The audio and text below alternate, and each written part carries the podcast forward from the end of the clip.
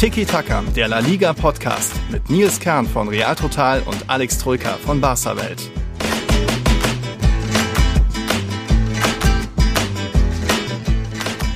La Liga ist zurück und wie? Letztens hatte mir Alex ja noch vorgeworfen, dass bei mir so ein bisschen die Vorfreude fehlt. Jetzt bin ich gespannt, Alex, wie es um deine Gefühle steht, wie viel Lust du jetzt noch auf La Liga hast oder ob du schon genug hast so nach diesem einen Spiel, was da am Sonntag war. Ich habe die Lust direkt verloren. Grüße. ich habe es auch getweetet, also meine Follower wissen es äh, ja eh schon. Mir ist wirklich im ersten Saisonspiel die Lust an La Liga direkt vergangen. Und natürlich äh, war mein geliebtes Getafe beteiligt. Wer auch sonst. Aber ja, es war, wir werden später darüber ausführlich reden, aber es war halt dieses typische, im allerschlechtesten Sinne, typische La Liga-Spiel, bei der die eine Mannschaft halt kein Interesse hat an dieser Sportart und die andere müht sich ab und oh, es war ein harter Einstieg in die Saison für mich, ja. Das ist auch mal ein harter Einstieg in die erste Folge Tiki Taka zum ersten Spieltag. Gleich mal ein schöner Downer. Die Hälfte schaltet direkt ab, weil sich denkt, die meckern eh wieder nur über La Liga. Nee, keine Sorge. Wir haben auch ein paar interessante Themen dabei. Wobei, wenn ich hier so über meine Liste gehe, ein neuer Sponsor, da kann man was kritisieren. Zwei Kreuzbandrisse, auch nicht unbedingt was Positives. Zig Aufreger, noch mehr Nachspielzeit es wird, ja, es wird La Liga halt. Äh, Tom hat uns auch geschrieben, ist ja Barca-Fan. Er hat auch direkt gar keinen Bock mehr auf die Saison nach dem Schiri gestern. La Liga stirbt halt leider wirklich. Das wollen wir mal sehen, ob wir noch La Liga da weiter am Leben halten können. Tiki-Taka jedenfalls, liebe Leute, ist weiter da. Es ist unsere fünfte Saison. Wir schauen mal, wie lange diese Folge heute gibt, ob wir auch irgendwie noch 15 Minuten Nachspielzeit am Ende drauf machen, weil wir schauen auch nebenbei gerade die Spiele. Hier läuft noch äh, Cadiz gegen Alaves gerade. Das sind die letzten Minuten. Eben die in der roten noch eine rote Karte gefallen. Cadiz führt 1-0, war jetzt glaube ich auch schon die vierte rote Karte in diesem Spieltag. Ich glaube, das ist für La Liga-Verhältnisse ja noch super wenig. Und ähm, wir haben dann am Abend noch Atletico gegen Granada und das wird man so nebenbei ein bisschen gucken, auch wenn wir da den Abpfiff wahrscheinlich dann nicht mehr erleben werden. Aber wenn ich jetzt so erstmal richtig loslege und warm werde, denn jetzt kommt erstmal eine lange Liste, Alex, äh, mit Leuten, wo ich was vorlesen muss, das könnte allein jetzt schon mal ein paar Minuten dauern. Du weißt wahrscheinlich jetzt, worum es geht oder was da jetzt kommt, oder? Ich weiß, was da kommt, denn äh, passend zum Start von La Liga startete natürlich unser Tippkick äh, Kicktipp, ah, langsam, Kicktipp-Tippspiel, also gar nicht so leicht auszusprechen, sehr verwirrend. Ähm, wir, haben, wir machen natürlich auch in dieser Saison wieder äh, schön die Tiki-Taka-Runde bei Kicktipp. Und da haben, glaube ich, am Ende fast 150 Leute mitgespielt. Oder spielen mit, oh, muss man ja sagen, sich angemeldet. Ähm, also von daher war da ganz schön Zulauf. Und ich habe ohne Witz den halben Donnerstag und den halben Freitag nur mit Anmeldungen verbracht, also E-Mails rausschicken, die Nachrichten beantworten von den Leuten, die nicht wissen, wie man sie anmeldet, dies, das. Also das war ganz schön viel Bürokratie und dementsprechend weiß ich natürlich, dass es einige neue Patreons zu begrüßen gibt, denn es ist ja genau, exklusiv genau, genau. für Supporter gewesen. Genau, für unsere Supporter. Du hast das gemacht, schönen Dank, dann konnte ich auf dem Festival sein, wobei mir auch nicht da langweilig wurde. Hashtag Kreuzbandriss dazu später mehr. Aber jetzt erstmal müssen wir ein paar Leute begrüßen. Das wird jetzt vielleicht nicht ganz so ausführlich bei jedem sein, wie das ihr das gewohnt seid. Aber erstmal Hallo in die Runde an Rudi, an Tim, an Michael, an Raphael, an Tobias, dann an Flo Süß. Das ist einer meiner Kumpels vom Festival, der war dabei. Und hier, der hat gemeint, ach, da mache ich jetzt auch mit, das mache ich, das mache ich auch. Und Amigo, hört ihr das an? Flo, der Bembel-Bestand muss weiter bekämpft werden, also Prost. Ich bin da noch ein bisschen im Festival-Modus. Ähm, dann gibt es noch Hallo an Toni, an Ronja, an Till, an Jochen, an Laurenz, an Ahmed, Rada, Robin, Marvin, Philipp, Hamza, Ivis, Niklas, Pokwa und dann ein User, der heißt Meske und Club. Da könnt ihr euch denken, von wem die Person Fan ist. Es gibt aber auch ein paar, das sind jetzt die, die normalen, ich sag mal 2,50 Euro Durchschnorrer. Die dürfen natürlich auch sehr gerne mitmachen bei unserem Tippspiel, also willkommen. Aber es gibt auch ein paar Leute, die haben ein größeres Abo abgeschlossen. Dazu gehört der Slatko Barisic, Madridista, bei Ungalat Scholti und beim LV weiß ich es noch nicht oder die haben noch nicht geantwortet geantwortet. Dann gibt es noch einen Marco Leuch, auch Madridista, das ist schon mal eine ganz gute Quote. Und jetzt kurzen Applaus oder roten Teppich ausrollen für Dennis, denn der ist tatsächlich Super League-Abonnent. Und rat mal, was ist er für ein Fan, äh, Alex? Ich hoffe vom richtigen Verein.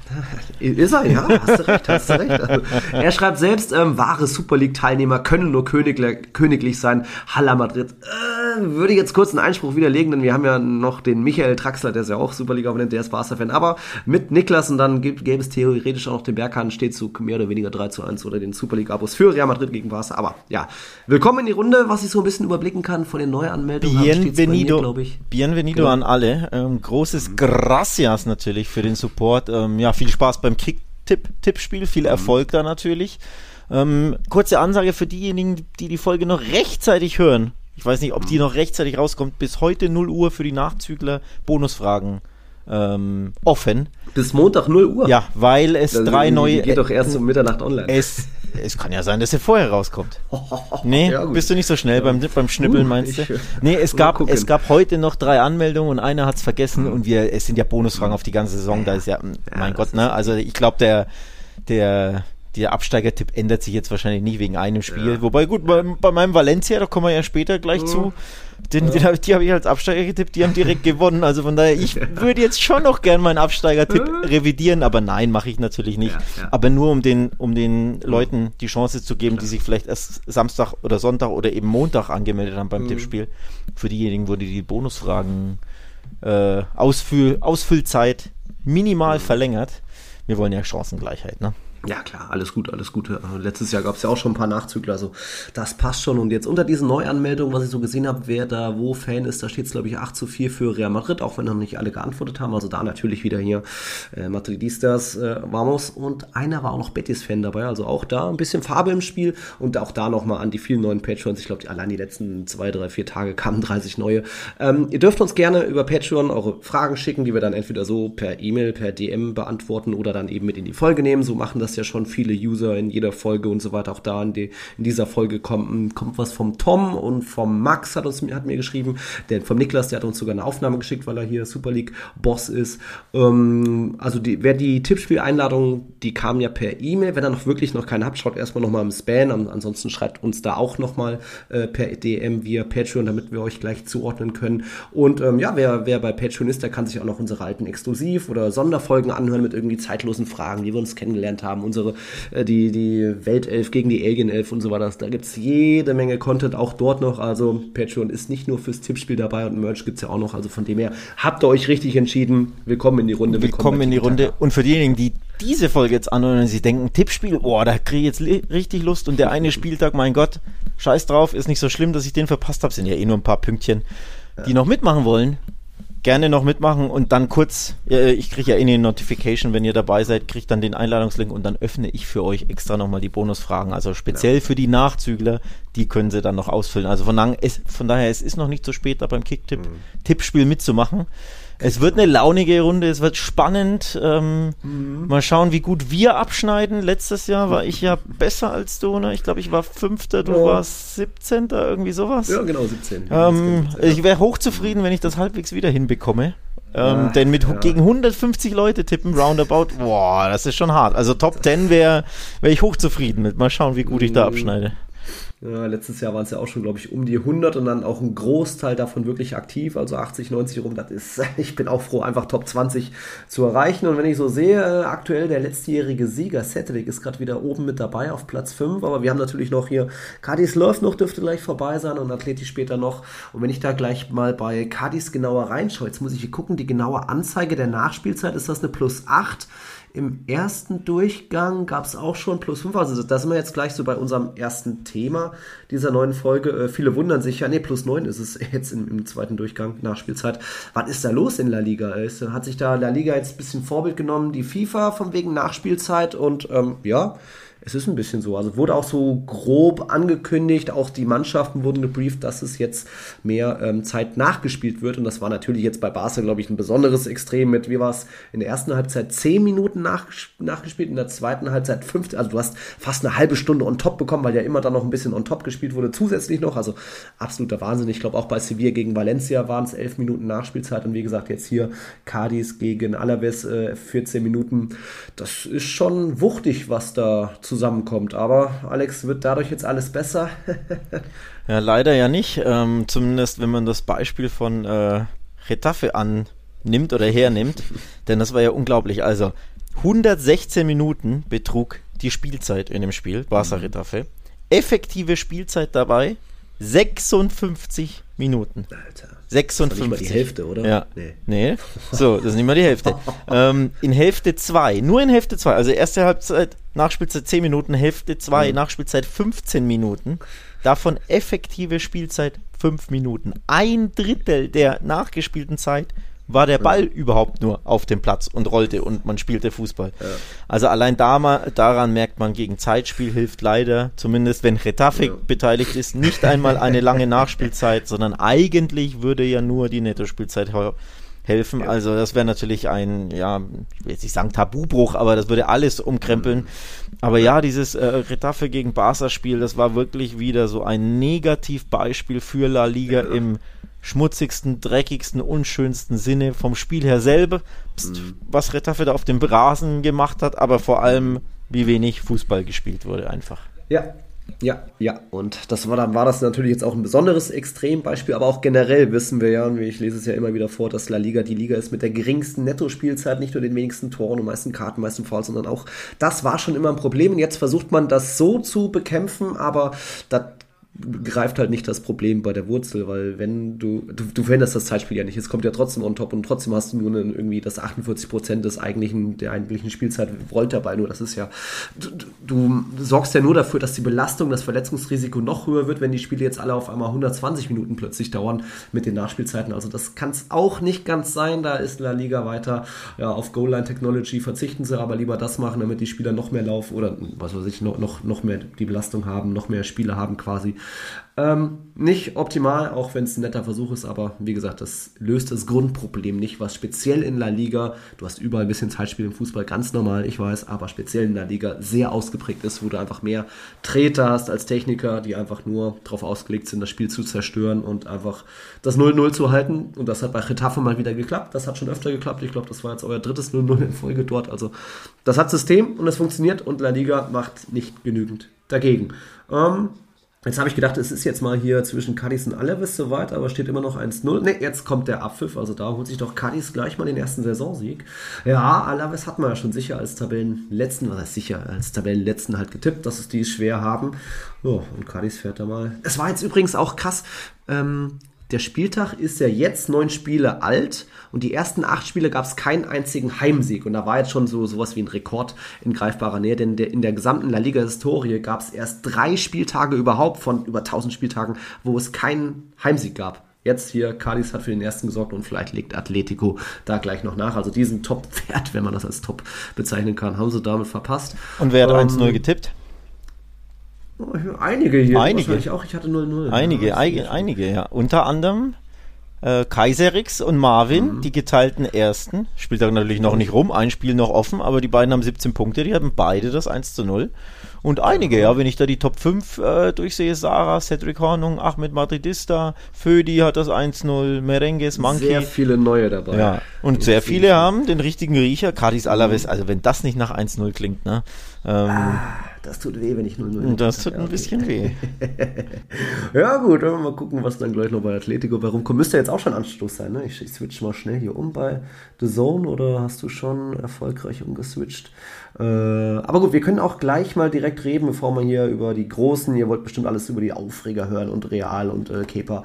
Äh, fangen wir doch mal am Freitag vielleicht an, so ein bisschen mit den, mit den ähm, beiden Eröffnungsspielen. Ihr wisst, in der Liga ist es nur ganz selten, dass mal der Meister das, die Saison eröffnet. In dem Fall war das erste Spiel Almeria gegen Rayo Vallecano.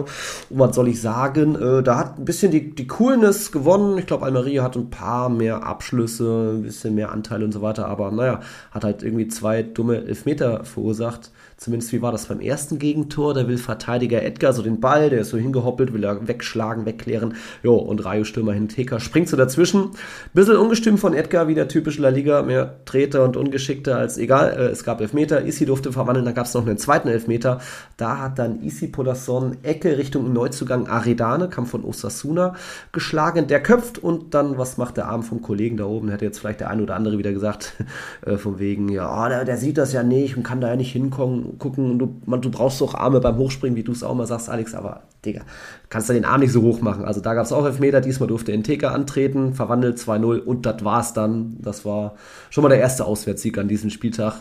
Viel mehr, glaube ich, muss man da auch nicht zu sagen oder ist dir irgendwas krasses hängen geblieben. Nee, aber zwei Elfmeter zum äh, Ligastart passt ja auch wieder ins Bild, ne? Ähm, ja, das, äh, es ist ja auch einfach so. Es ist ja auch einfach so, dass es da zwei Elfmeter gibt und einer davon wieder so ein blödes Handspiel war, passt halt leider ins Bild dieser mhm. Liga. Ähm, Almeria hat das übrigens gar nicht so schnell, schlecht gemacht, was ich so mitbekommen habe. Er hat einen XG von 1,40, also hätten locker das eine mhm. Tor machen können, also mindestens das eine, hatten 19 Abschlüsse, da war mhm. schon flottes Offensivspiel, aber klar, wenn du da ähm, früh 2-0, nach einer halben Stunde früh 2-0 hinten bist durch zwei Elfmeter, dann wird es einfach schwer. Also von daher würde jetzt nicht ja. direkt Flinte ins Korn. Ne? Ist natürlich nee, nee. blöder Start für Almeria, aber ich habe es ja nicht als Absteiger getippt. Mhm. Und wenn man so das Spiel ne, loslöst vom Ergebnis, ja. sieht man schon, da ist schon Firepower äh, da. Vor allem viele schnelle Spieler. Soares vorne hatte die ein oder andere große Chance. Mhm. Also da, da sollte schon was gehen für Almeria, aber klar, blöder Start natürlich. Ja, Dimitrievski hat auch sehr gut pariert, das ist dann immer auch die andere Seite. Gut, und das zweite Spiel am Abend war dann schon ein kleines Topspiel, FC Sevilla gegen Valencia, das war vor allem, Alex, das Duell der beiden Teams, die wir bei unseren Tiki-Taka Awards als Flops der Saison hatten. Ich hatte Valencia gesagt, du hattest, äh, ich hatte, wen hatte ich? Ich hatte, ich hatte Valencia, du hattest Sevilla, glaube ich, sowas richtig. Und ja, am Ende hat Valencia gewonnen. Weiß nicht, war das jetzt überraschend? Also war ja das war das bisschen, was ich gesehen habe. Wie gesagt, Festival, Highlights nur gesehen, äh, nette Spielchen, viel Kampf, nicht so viele Torchancen, aber am Ende halt irgendwie hat da ein klarer Fehler nochmal den Ausschlag gemacht, als dann irgendwie die rote Karte gab es für Bardet und dann dessen neu, neu Ersatz, wer war's? Ähm, wie heißt der, Gattoni kam rein, hat dann blöd den Ball verloren gegen Hugo Dudo, der bedient dann direkt in der Mitte äh, Javi Guerra, der dann das 2-1 macht, also stark von Valencia, äh, war zu vermeiden bestimmt, aber trotzdem irgendwie, ja, nettes Spielchen oder was ist dir so? Also für mich definitiv überraschend, denn das äh, mein Abstiegskandidat Valencia am ersten Spieltag in, im Ramon Sanchez Pizjuan bei Sevilla, die ich glaube ich auf Platz 5 getippt habe, direkt mhm. gewinnen. Hätte ich jetzt so nicht auf dem Zettel gehabt. Also für mich war das ein, ein riesiger Ausrufezeichen zum Start La Ligas. Das zweite Spiel mhm. am Freitagabend hatte da ja, ein, ein mächtiges Ausrufezeichen parat. Bisschen unglücklich natürlich für Sevilla, denn diese rote Karte, die war schon sehr, sehr naja, so naja. Nicht ganz letzter Mann und auch nicht so richtig gezogen. Ich wollte gerade sagen, er, er, er, zupft. Es ist ja ein, mm. mehr ein Stören als ein Zupfen überhaupt. Also mm. da Rot ist ganz, ganz hart, ganz, ganz ja. unglücklich. Klar, Bade weiß, was er macht und er will ihn auch ja. stören und irgendwie ne, so ein bisschen aufhalten, aber er zieht ihn mm. ja nicht wirklich. Also schon sehr, sehr boah, Soft Call.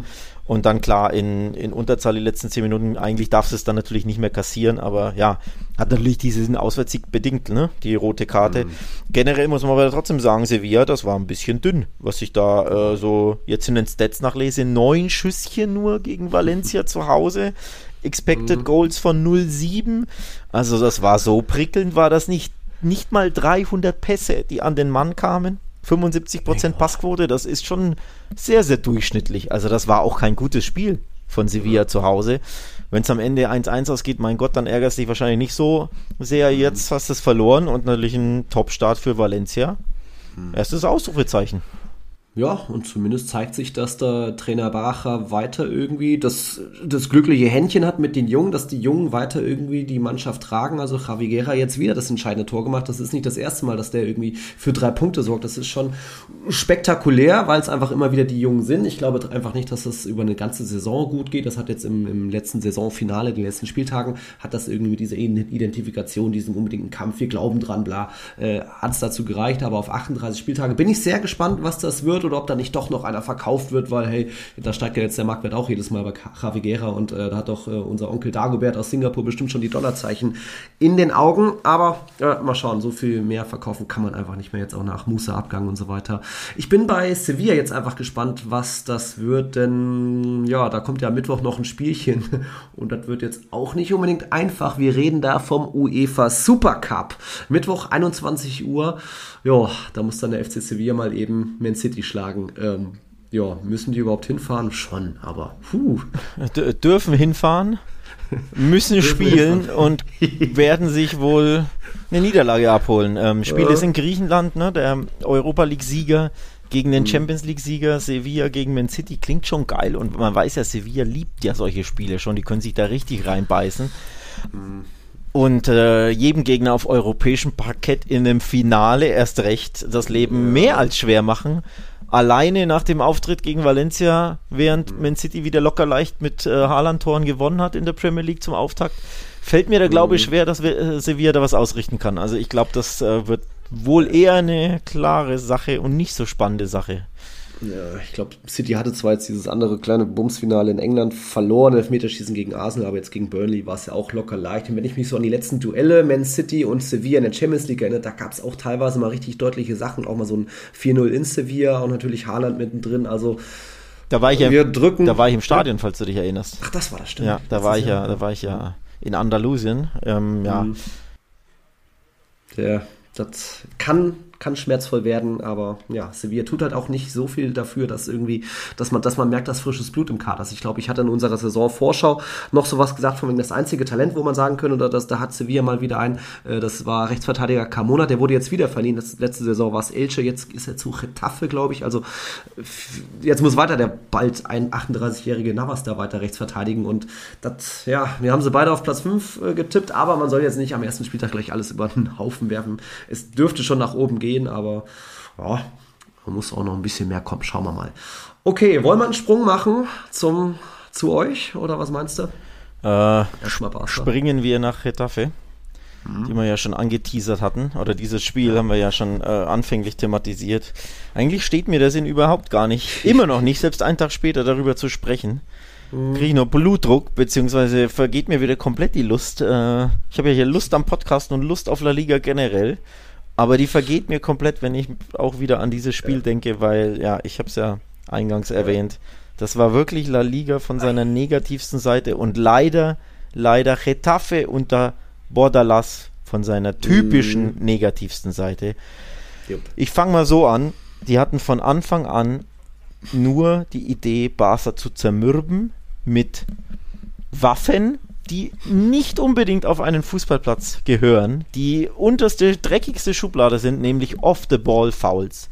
Also wirklich Fouls, wenn der Ball irgendwo rechts außen ist, wurde Lewandowski im, in der Mitte weggecheckt, gab es einen Ellbogen in die Brust für Gündogan, äh, Damian Suarez hat da glaube ich zwei oder dreimal ausgeteilt, wirklich, das hat der Methode, dass die Barca-Spieler gefoult wurden oder bearbeitet wurden, wenn der Ball nicht, der- nicht da war, wo, ne, wo, wo der Spieler jeweils ist, damit es der Schiedsrichter ja nicht sieht. Also es war wirklich eine dreckige Methode von Retafe und das ist nichts Neues. Das machen die unter Borderlass schon immer. Der ist jetzt Retour, hat sie letztes Jahr, Klammer auf, leider, Klammer zu, gerettet durch ähnlich ekelhaften Fußball in Valladolid. Da waren es weniger Fouls, aber ansonsten ne, hat das nichts mit Fußball zu tun gehabt.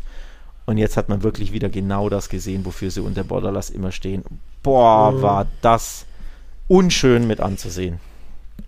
Ja, das war auch so das erste Spiel, was ich in dieser Saison gesehen habe, nachdem ich irgendwie gestern noch fünf Stunden an die Ostsee gefahren bin. Da bin ich gerade. Grüße aus Boltenhagen. Also ja, für mich so als erstes La Liga-Spiel ist da auch die, die, die Vorfreude, riesige Vorfreude-Flamme ein bisschen abgeebbt. Äh, auch weil man als Madrid, Madrid, Madridista natürlich sich denkt, so, ähm, viele, manche hatten doch trotzdem schon auf Unentschieden getippt, weil natürlich Barca schon die letzten dreimal 0-0 und auch, ich glaube, die letzten viermal dort sogar kein Tor gemacht hat. Die hatten auch nochmal einen 1-0-Sieg. Ähm, da war schon trotzdem was drin. Irgendwie auf beiden Seiten wurde das eine oder andere vergeben. Ich glaube, Latasa war einmal noch irgendwie so vorm Tor, aber ja, am Ende ist dann natürlich, bleibt da hängen diese Schlussphase von dieser 15 Minuten. Oh, hier, Atletico geht es ja auch ganz gut zur Sache. Jetzt sehe ich gerade hier Vallejo schiebt Morata weg, der da eben einen Elfmeter haben wollte, aber ne, geht wohl irgendwie weiter. Okay. Ähm, also, wa- was soll man zu, de, zu diesen Szenen? Das war ja in der einen Szene schon eine Doppelszene, kurz danach dann nochmal so Aufreger mit Gavi Hand. Äh, Wo, wo soll man da anfangen? Ähm, ich glaube, ja, man hätte da auch anders entscheiden können. Ähm, aber wie ist das jetzt mit dem Handspiel davor? War das Arm oder war das angeschossen? War das geschubst? Gavi, weswegen es dann nicht zum Elfmeter für, ähm, für, für Araujo kam? Kannst du das nochmal ähm, zusammenfassen? Ich würde äh, vorher einsteigen. Ich würde es ein bisschen chron chronologischer machen wollen, denn im Endeffekt äh, standen die einen hinten drin, haben Barca bearbeitet, die waren dann irgendwann entnervt, haben die Nerven verloren durch Rafinha, der ja rot gesehen hat, dann wurde das Spiel natürlich wesentlich schwerer. Eh schon ein schweres Spiel. Und äh, ich würde gerne auf die, bevor wir auf die letzte Szene des Spiels äh, eingehen, auf die ja, oder die Schlüsselszene in der, was war es, 115. Minute eingehen, auf die andere Schlüsselszene, die Rafinha rot, der Karte eingehen, die natürlich völlig mhm. zu Recht rot ist. Und das ist das Dümmste, was du machen kannst als Fußballer. Also so, so die Nerven verlieren, aber die Frage ist ja, ja, warum verliert er die Nerven? Weil er eben auch von seinem Gegenspieler bearbeitet wurde, wie ich es vorhin genannt habe. Da gab es eine Szene, ich glaube, äh, Alvarez war das, der Linksverteidiger Gaston Alvarez, hat ihn auch in einer äh, Szene, wo der Ball auch sonst wo war, ich weiß gar nicht, ob da, der Ball im Aus war, es gab einen Einwurf und dann läuft Rafinha nur auf ihn zu und guckt aber nur nach unten und mhm. er bleibt irgendwann stehen und drückt die Schulter raus und gibt noch. ihm mit der Schulter einen gegens Kinn. Also mhm. es wurde sich permanent beharkt und bei Rafinha sind dann eben die Nerven mit ihm durchgegangen. Bei Lewandowski nicht, bei Gündogan auch nicht, mhm. aber bei Rafinha eben schon. Und so hat diese Methode, diese dreckige Methode von Getafe dann am Ende auch Erfolg, weil Rafinha halt die Nerven verliert. Ne? Und dann mhm. in Unterzahl. Gut, die Unterzahl hielt, hielt, nicht so lange an, weil ja ähm, Jaime Mata dann auch gelb-rot sah für ein, jo. völlig zu Recht für dieses zweite Foul. Ähm, also völlig dumm, da so einzusteigen. Jo.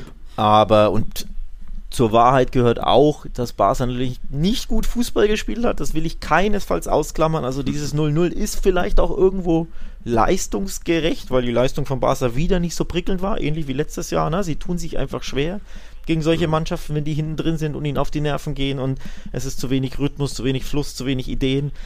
Aber ausschlaggebend war auch diese rote Karte, dass du natürlich dann erst recht genervt bist, auch als als Mannschaft im Ganzen natürlich.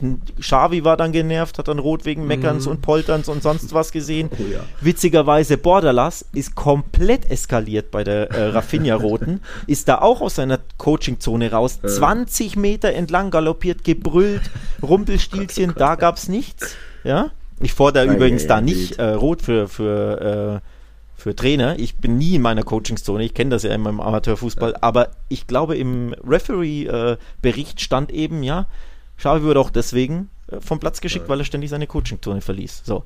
Also auch da wieder, ne? Hat auch Geschmäckle. Hm, okay. Ja. Und um jetzt den Bogen zu spannen zur letzten Szene, die du angesprochen hast, so viel passierte dann logischerweise nicht, so viele Chancen hm. hatte Barca nicht. Die zwei, drei, die sie hatten, haben sie nicht, äh, nicht hm. verwertet. Und dann eigentlich dachte ich mir längst, ja komm, pfeif einfach ab den Bums, ja, 0-0. Mhm. Hab mich, ich habe mich damit in der 80., in der 75. schon komplett abgefunden. Schon. Und dann gibt es ja diese Szene in der 115. Ja. Die eigentlich Elfmeter ja, ist. Die eigentlich mhm. Elfmeter ist, Nils. Denn Araujo wird dann unten getroffen, macht natürlich auch wieder extrem viel draus. Ne? Aber, also Schau, Schauspielern in Anführungszeichen, aber es war ein klarer Tritt unten gegen die Sohle. Ich bin auch kein Fan davon. Sowas ja, so aufzublasen, das muss Elfmeter geben und mich da ja, so aufzuregen. Ja. Ich finde, man, ich hätte es in Realgeschwindigkeit zum Beispiel im Leben nicht gepfiffen, bin ich auch ehrlich. Mhm. Niemals hätte ich da Elfmeter gegeben, weil ich mir dachte, ja, der schmeißt sich da zu Boden, weil es die 150. ist. Mhm. Aber als Schiedsrichter, wenn du dann an den Bildschirm gebeten wirst, ne? Und du siehst, der eine tritt dem anderen von unten ganz klar gegen die Sohle. Also der, der Fall ist ursächlich, weil er getroffen wird. Das ist keine Schwalbe und es ist auch ein ziemlich. Boah, da, genau das hätte ich jetzt nicht Ach so. Kontakt, ja. also er schmeißt sich natürlich hin, er nimmt so, ja. aber er wird natürlich klar getreten. Dann dachte ich mir, ja, wenn du das jetzt so siehst, kommst du als Schiedsrichter nicht umhin, da Elfmeter mhm. zu pfeifen, so bescheuert das ist, weil kein Schiedsrichter der Welt, ganz ehrlich, will in der 115 Minute mhm. oder in der 99. oder der 97. Elfmeter pfeifen bei so einem Kackspiel. Mhm. Aber wenn du das so siehst, musst du es pfeifen. Mhm. Aber der Pfiff kam ja nicht, weil sie gesucht haben und gesucht haben und plötzlich irgendein zwielichtiges Handspiel gefunden haben. Und ganz ehrlich, das hat enormes Geschmäckle, dieses, dieses Handspiel, finde ich. Denn zum einen war ich mir gar nicht sicher, also tausendprozentig sicher, ob Gavi den, die, die Hand da überhaupt am Ball hat. Und danach, also aus der einen Zeitlupe, dann mhm. aus der anderen dachte mir, okay, doch, man sieht schon, da ist der Arm, mhm. aber die beiden rangeln ja. Also es ist mhm. weder aktiv noch sonst was. Und ich dachte auch, der Retafe-Spieler sah ein bisschen so aus, als wenn auch sein Arm am Ball gewesen wäre. Also ich konnte mhm. das für mich nicht ausschließen. Und Absicht war das halt im Leben nicht. Und bei mhm. Offensivaktionen, aus denen kein Tor resultiert, spielt die Absicht einfach eine Rolle. Mhm. Und deswegen, Absicht war es nicht. Zufalls war es tausendprozentig. Beide rangeln da. Ich kann nicht ausschließen, dass beide sogar mit den Armen mhm. dran sind. Und dann macht der Schiedsrichter sich halt leicht, weil er diesen Elfmeter offensichtlich nicht geben möchte, was ich jo. ja verstehe, und entscheidet ja. sich halt für die Option, ja, Handspiel, brauche ich nicht Elfer pfeifen, fertig. Mhm.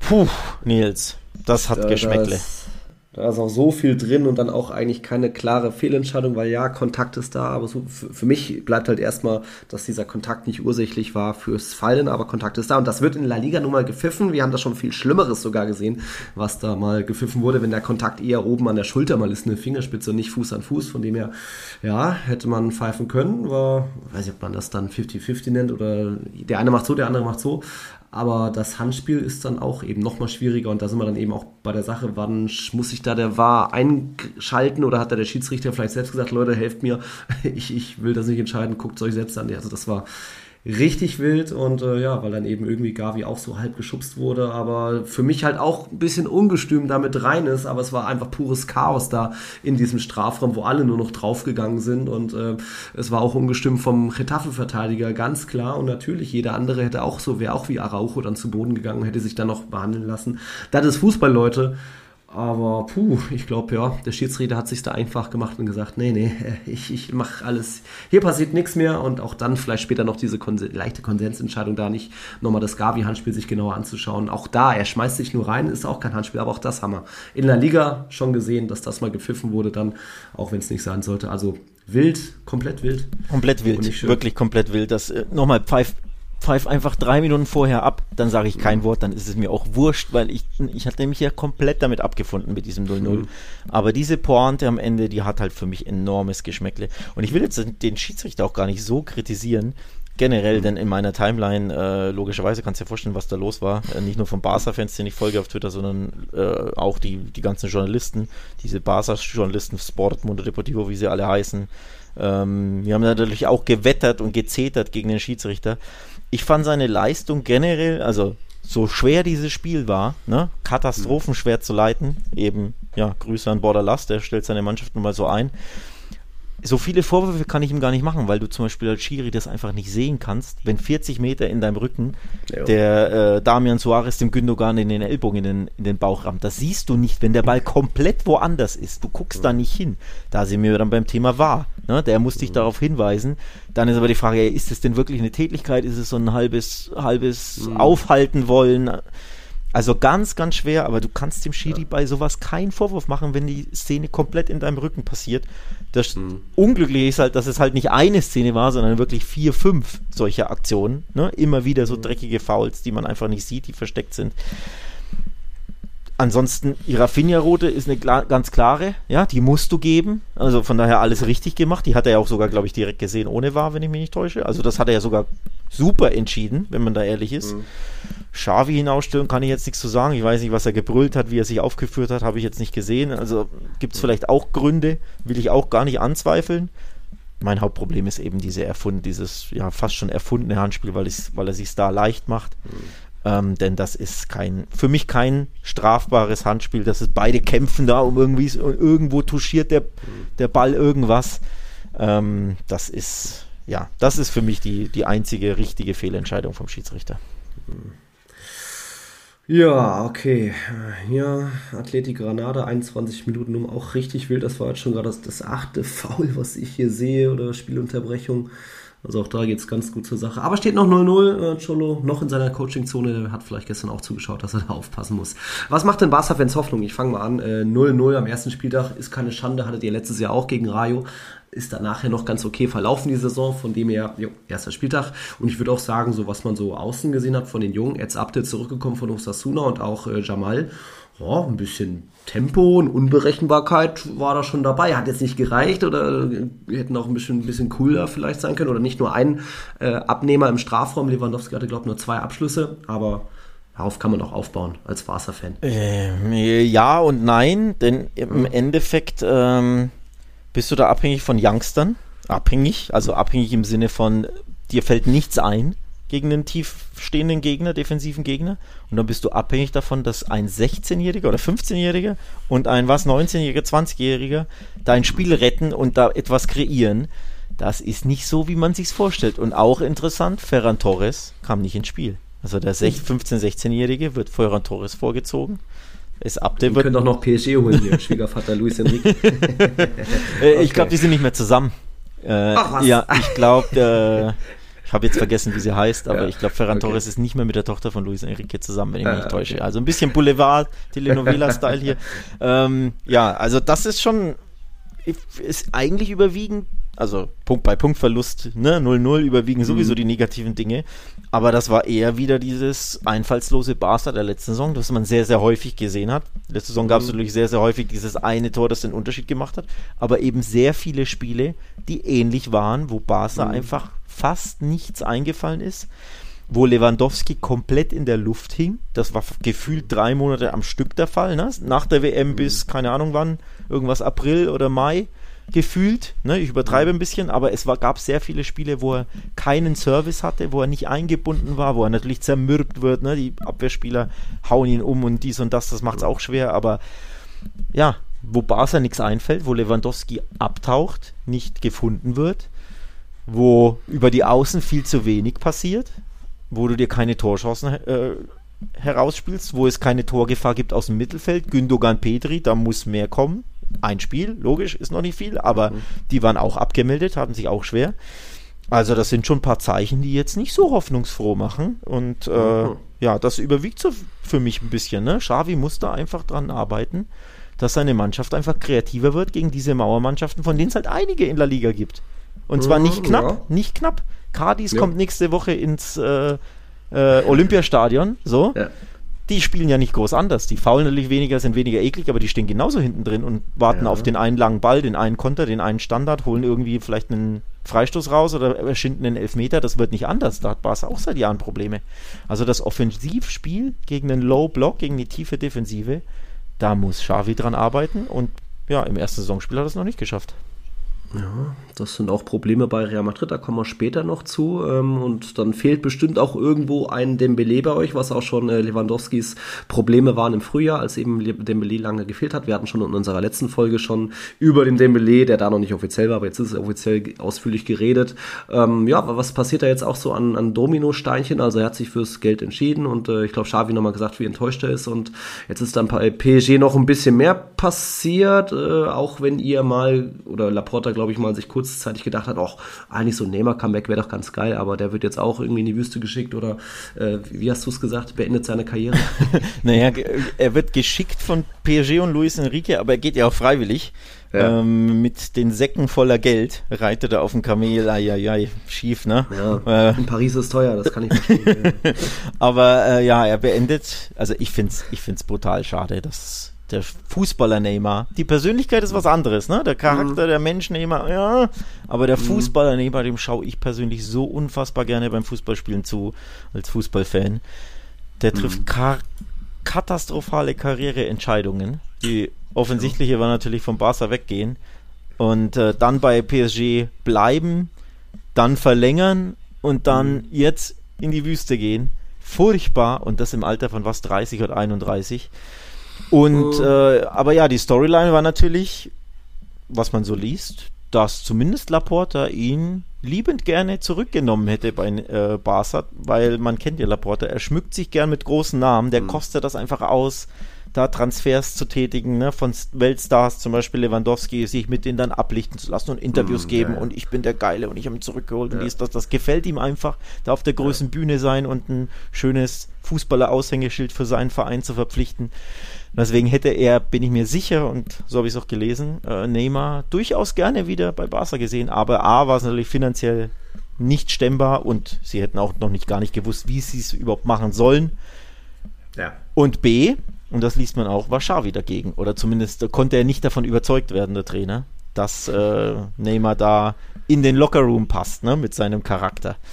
Ja. Ja, Einerseits zu Recht die Persönlichkeit, ja, aber ja, der Spieler hier und da, ein bisschen Erfahrung außen, wie du es gesagt hast, hätte auch nicht schaden können. Und eben jene Kreativität, die du zum Beispiel jetzt einfach gegen Getafe gestern dringend gebraucht hättest. Natürlich, wenn er fit ist und alles, ne, kann man ja jetzt nicht einschätzen. Aber grundsätzlich hätte dir der Spielertypus Neymar gestern gegen Getafe, möglicherweise auch nächste Woche gegen Cadiz, Ja. durchaus geholfen, wenn das andere Paket halt nicht wäre. Und deswegen Ja, blicke ich auf diese Personalie einfach mit, ne, aus Mhm. zwei Blickwinkeln, denn der Spieler ist ein unfassbar geiler Spieler, wenn er Bock hat, wenn er fit ist, wenn er nicht verletzt ist, wenn er nicht in Brasilien Party macht, So, und wenn er keine sonstige Diva ist, nur der Spieler auf dem Platz ist eine unglaubliche Bereicherung. Mhm. Aber da kommt halt alles andere mit und deswegen, ja, kann ich natürlich verstehen, dass er nicht zurückgeholt wurde. Aber dass er jetzt dann auch in die Wüste geht und seine Karriere, ja wirklich seine Profikarriere auf dem großen Niveau im Endeffekt beendet, ist enorm traurig für jeden Fußballfan. Ja, ne, wie man es nimmt, aber ja hast schon recht. Der war schon an sich auch, kann man sagen, leider geil. Aber gut. Äh, der geht und der andere ist jetzt wieder dann im Kader und darf mittrainieren und wird dann jetzt wahrscheinlich doch spielen, nachdem hier Luis Enrique und alle gesagt haben, nein, P Mbappé wird nicht mehr spielen und ja, jetzt auf einmal darf er doch und jetzt fürchten alle, er wird verlängern. Es ist im Endeffekt, wie ich immer sage, es kann alles passieren.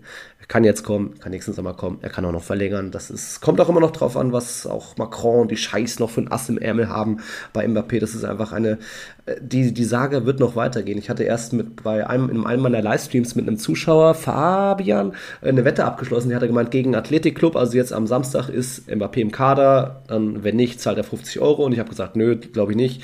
Und ja, er hat die Wette verloren, offensichtlich, weil das, sich das noch weiter ziehen wird, weil einfach PSG nicht runtergehen wird von der Forderung, weil es Real Madrid ist, weil da niemals, die, die sich niemals einigen werden können.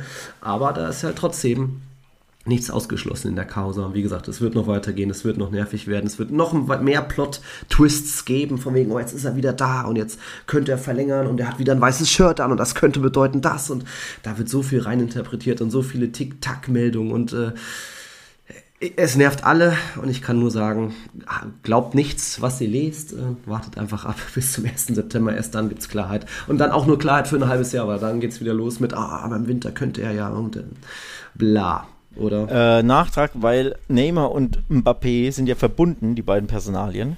Denn da heißt es mhm. ja, Mbappé wollte unbedingt, dass Neymar den Verein verlässt und mhm. hat ihn quasi rausgepusht aus dem Verein und wollte nicht mehr mit ihm zusammenspielen. Man weiß ja, welche die Macht hat er ja. Genau, man weiß, welche Macht er hat. Und das Interessante ist, unter einem Tweet von irgendeinem User, der genau das quasi so geschrieben hatte, den hat Neymar geliked. Ah, von wegen Tweet, äh, an dem Tag, wo Neymar gegangen ist, kam Mbappé. Genau, äh, hier Koinzidenz, an dem Tag, an dem Neymar gegangen ist, kam der andere plötzlich uh. nach drei Wochen oder was, Verbannung, äh. endlich wieder in den Kader, durfte im Training teilnehmen, hat gelacht, war guter Laune etc. Und genau das hat Neymar geliked. Also allein daran merkt man ja, da ist definitiv ja. was dran. Ähm, ja, also diese hm. Saga, diese Posse, äh, mhm. grundsätzlich rund um Mbappé, die wird uns noch länger äh, beschäftigen. Und jetzt, ui, mhm. Riesenchance Morata sehe ich hier gerade für Athleti. Ja. Aber fetzen safe, wie wir hier in Franken sagen, vom Torhüter. Richtig stark gehalten. Guck dir das mal an, Nils. Wird hier 31 Minuten. Ist aber klar, abseits. Gut, Morata kennt die Abseitsfallen nicht so gut, ne? Bei mir ist 31,3, 4, wo bist du? Äh, 31,30 bin ich. Okay, Hoppla, dann kannst du noch eine halbe Minute warten, ja. Ja, aber die war ja dann jetzt schon 10 Sekunden hier. Jetzt treibt da der andere an, Morata frei durch. Mach! Ah, uh, gute Parade. Ja. Also gut, um das hier jetzt nur abzuschließen, ne, äh, die, die Mbappé-Saga wird uns noch länger beschäftigen, aber ja, da sieht man mal, was das auch, was da für ein Rattenschwanz auch immer dahinter ist, ne? Mit ihr ja. und den einen will er loswerden und jetzt äh, hat er wieder Macht bei PSG und bestimmt offenbar sogar, wer weggeht und dies und das und boah. Puh, also da holst du dir übrigens, egal wie du heißt als Verein, ja auch was ins Boot, ne? Ja, mit ja, Mbappé. Ja, ähm, was man auch nicht unbedingt so will. Eigentlich nicht. Und äh, wenn der jetzt sieht, was ein Benzema in Saudi-Arabien verdient, denkt er sich, hm, könnt ihr mir das nicht auch vielleicht das Doppelte bieten, dann mache ich vielleicht doch noch ein Jahr. Also es bleibt ein Wahnsinn und es geht hier um Macht und um Geld und es geht nicht nur darum, dass er nur ein bisschen kicken will in einem coolen Verein, er will auch viel verdienen. Er wird auch in Madrid viel verdienen, aber der will halt noch ein bisschen mehr verdienen und mal gucken. Alles ist möglich. Ja, und dann kommen wir doch, gehen wir, bleibt man doch gleich bei Real Madrid, auch wenn die Schildkröte da jetzt immer noch kein aktives Thema ist. Es gab jetzt ein paar andere große Themen. Zwei Kreuzbandrisse, jetzt heute am Montag kam dann ein Ersatzmann, wo wir gleich auch kurz drüber reden können. Äh, wir können auch erstmal noch das Athletikspiel Revue passieren lassen, zumindest das bisschen, was ich gesehen habe und zum Glück gibt es Real Total auch noch lesen konnte, dass da an sich ja einiges an Power und Dynamik auf dem Platz war. Und natürlich war dann Halbzeit 2 nicht mehr so überragend, aber gut, dann kannst du auch mal ein bisschen, kannst du auch dich ein bisschen schonen nach einer anstrengenden Saisonvorbereitung und äh, nach schon so vielen Verletzungen vielleicht auch ein bisschen langsamer machen, das Ergebnis runterspielen. Du führst schon 2-0, von dem her klingt das für mich nach einem souveränen Sieg äh, mit Bellingham, Golasso natürlich und Rodrigo als so halber Stürmer, Mittelspitze kann da doch im Strafraum auch mal funktionieren. Also gibt schon ein paar ganz gute Sachen, wo man ansetzen kann, was einem Hoffnung machen kann. Ich meine, Real Madrid hatte das, das Mittelfeld der Zukunft auf dem Platz, eine Starthilfe, die war nicht mal 25 Jahre alt im Schnitt. Modric und Groß waren auf der Bank. Ähm, das ist schon erstmal mutig von Ancelotti gewesen, so gesehen, auch ein Zeichen. Und ähm, ja, sollte doch trotzdem Hoffnung machen, dass zumindest da, dass da was entsteht, dass du vielleicht jetzt noch nicht den ultimativen Champions League, wir wollen auch mal ein Triple versuchen, was auch immer Kader hast, aber zumindest, hey, äh, so, so schlecht wie irgendwie, wir müssen um die Champions League Plätze bangen, ist der Kader jetzt auch nicht. Ich glaube, darauf, darauf kann man sich zumindest einigen. Darauf können wir uns ähm, einigen. Und Rodrigo, darauf können wir uns auch einigen, Kantore. Ähm, ja. Auch wenn er kein gelernter Mittelstürmer ist und es gibt ja aktuell diesen Top-Mittelstürmer nicht, hat man ja in der großen mhm. Vorschaufolge besprochen. Kann man sich übrigens immer noch anhören, denn da gibt es ja einiges an Prognosen und Hottakes und wie die Saison verläuft und warum ich glaube, dass es Real, dass Real Madrid nicht Meister wird, eben mhm. aufgrund der fehlenden des fehlenden Top-Stürmers, aber ja. dass Rodrigo natürlich trotzdem ein Knipser ist oder dieses, dieses Torjäger-Gehen in sich hat, auch wenn er kein gelernter Stürmer ist, hat man jetzt wunderbar gesehen. Ja, und wie wichtig das ist, gegen solche Mannschaften 1 zu 0 in Führung zu gehen, das weiß man natürlich. Jetzt denkt sich Barca auch, hm, wäre auch schön gewesen, 1-0 gegen dieses Retafe in Führung zu gehen. Tja, Rodrigo hat es halt eiskalt ja. gemacht, auch wenn Unai Simon da ja nicht, nicht komplett glücklich aussieht. Aber ja, in Führung gehen und dann nicht mehr viel zulassen, reicht ja, ja. oftmals, ne? Ja, ähm, bevor wir zu den Verletzungen und so weiter kommen, hat uns auch noch Niklas, unser Patron, was geschickt. Da ging es nochmal um das Thema Saisonprognose und was ich speziell auch gesagt hatte und auch eben eigentlich gesagt habe. Also das lasse ich jetzt nochmal abspielen, dann kann man da noch kurz reden. Achtung. Moin Nete, moin Alex. Überzogen auf eure Prognose zu Real Madrid wollte ich auch mal kurz was dazu sagen. Ähm, ich bin da auch sehr skeptisch, die Saison, was das angeht weil ich glaube nicht, dass, ähm, dass die Tore von Benzema, ähm, dass die anderen das auffangen können, gemeinschaftlich.